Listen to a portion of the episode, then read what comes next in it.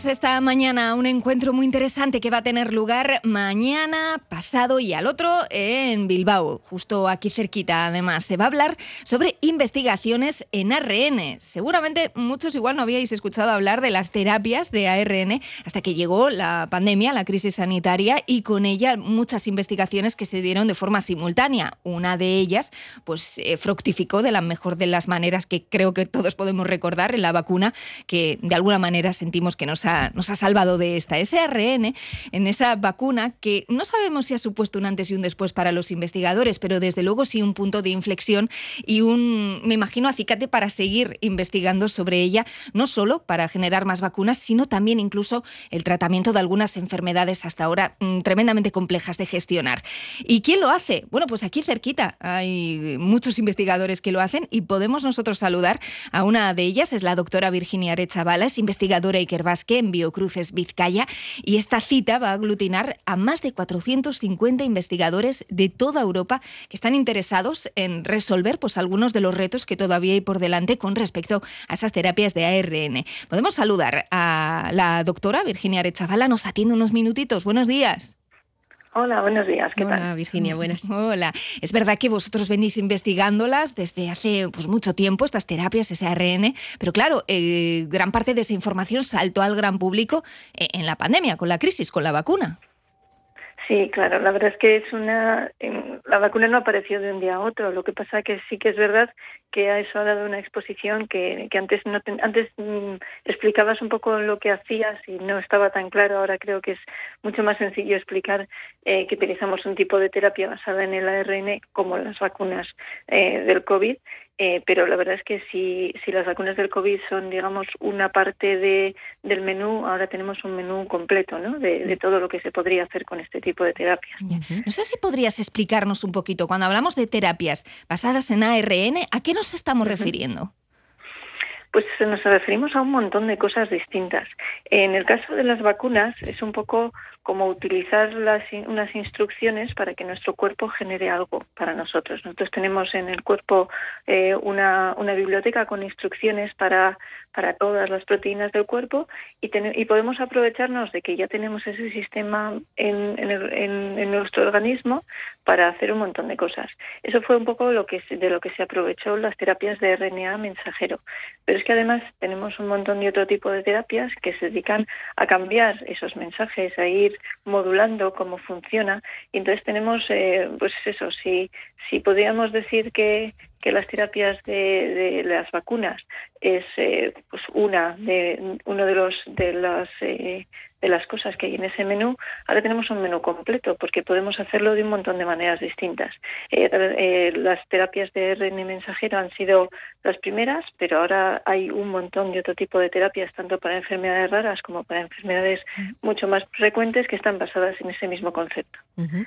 el ARN Virginia es el ácido ribonucleico del que yo creo que nos el, el nombre nos suena de la enseñanza obligatoria de la bueno, en algunas claro. lecciones eh, sí que salía esto, como otros componentes y otras cuestiones de, de nuestra anatomía, pero bueno, sí, sí que podemos al menos recordar el nombre. Eh, claro, eh, uh -huh. tiene funciones y la más interesante, yo creo que también en este caso en el que hablamos, es que es mensajero de la información genética. Sí, sí, el ácido el ARN siempre se había considerado un poco como el hermano pequeño del ADN, uh -huh. porque el ADN, digamos que es donde están todas las instrucciones sí. de, de, cómo funcionan las cosas, eh, y de ahí se pasaba un mensajero, que era ese ARN, que creíamos que su única función era pasar ese mensaje a donde teníamos que producir las proteínas y ya estaba. Pero la verdad es que en los últimos 20 años eh, ha cambiado y ha pasado a ser eh, un jugador fundamental en, muchas otras cosas, porque no solamente pasa la información, sino que la modula y la cambia.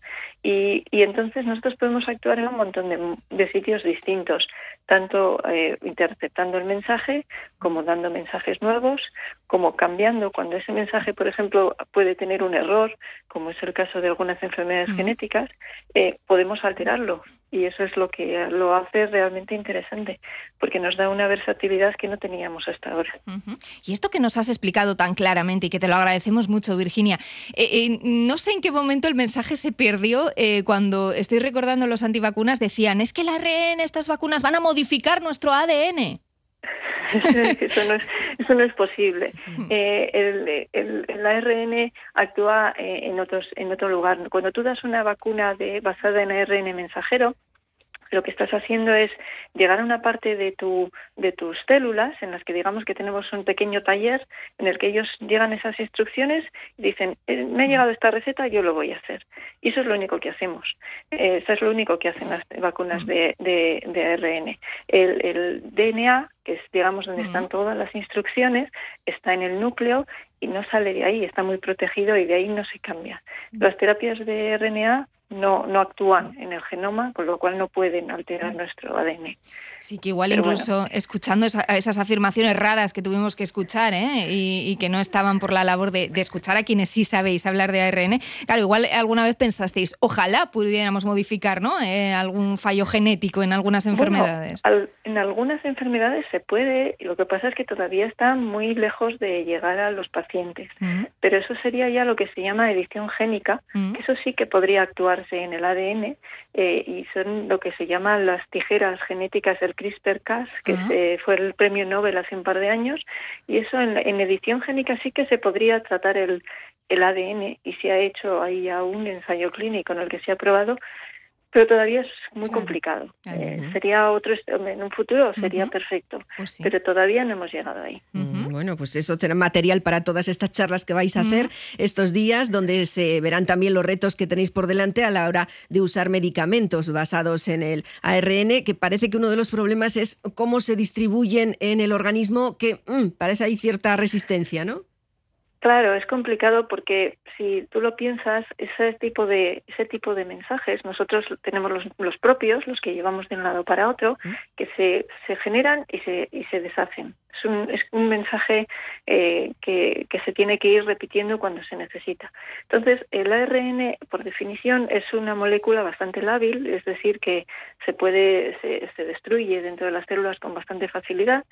Y luego, además, también es la, la forma en la que algunos virus entran en las células, con lo cual nuestro cuerpo en general no, no, no tiene una predisposición para aceptarlo alegremente y porque normalmente es algo que se crea rápidamente, se cumple su función y se deshace.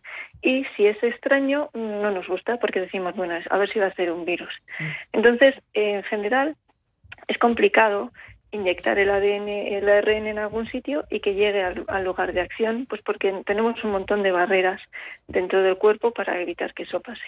Por eso también una de las grandes eh, eh, los, grandes avances con las vacunas de, RNA mensajero no fue solamente la idea de que podíamos utilizar nuestro cuerpo para generar estas vacunas, sino conseguir proteger ese RNA mensajero con una serie de nanopartículas y lípidos, bueno, un poco como lo que vemos eh, cuando nos venden una crema en la farmacia, para que eso llegue a donde tiene que mm, llegar, ¿no? Toda esa formulación química para conseguir que, llegue dentro de las células fue lo que consiguió mm. que al final funcionara. Y es un poco lo que necesitamos hacer para un montón de otro tipo de moléculas de ARN o de ácidos nucleicos que, queremos utilizar como terapias. Entonces, esta emergencia global igual ha servido también para avanzar un poquito a, esa marcha forzada y obligada ha servido un montón, porque un montón de las de las partes de, de ese delivery, de esa distribución, han mejorado mucho. Y además también no solamente eso, sino también la propia manufactura, las empresas, la industria que tiene que generar estas estas moléculas, pues también está mucho más preparada para hacerlo. De eso no te quepa duda. Espero que no tengamos que ir por otra pandemia para seguir avanzando.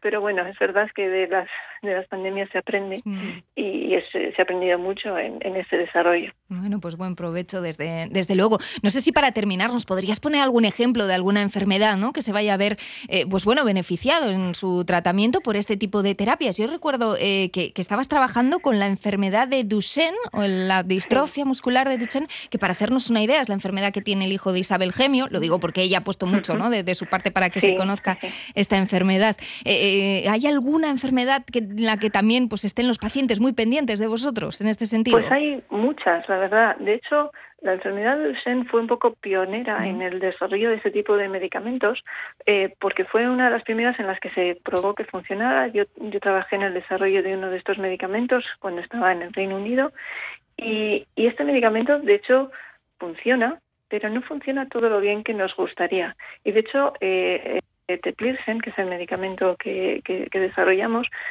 no está aprobado en Europa, está aprobado solo en Estados Unidos por el momento, precisamente por eso, porque sabemos que consigue volver a darles a esos pacientes la proteína que les falta, pero no llega lo bien que nos gustaría a todos los músculos y por eso mm, no funciona tan bien.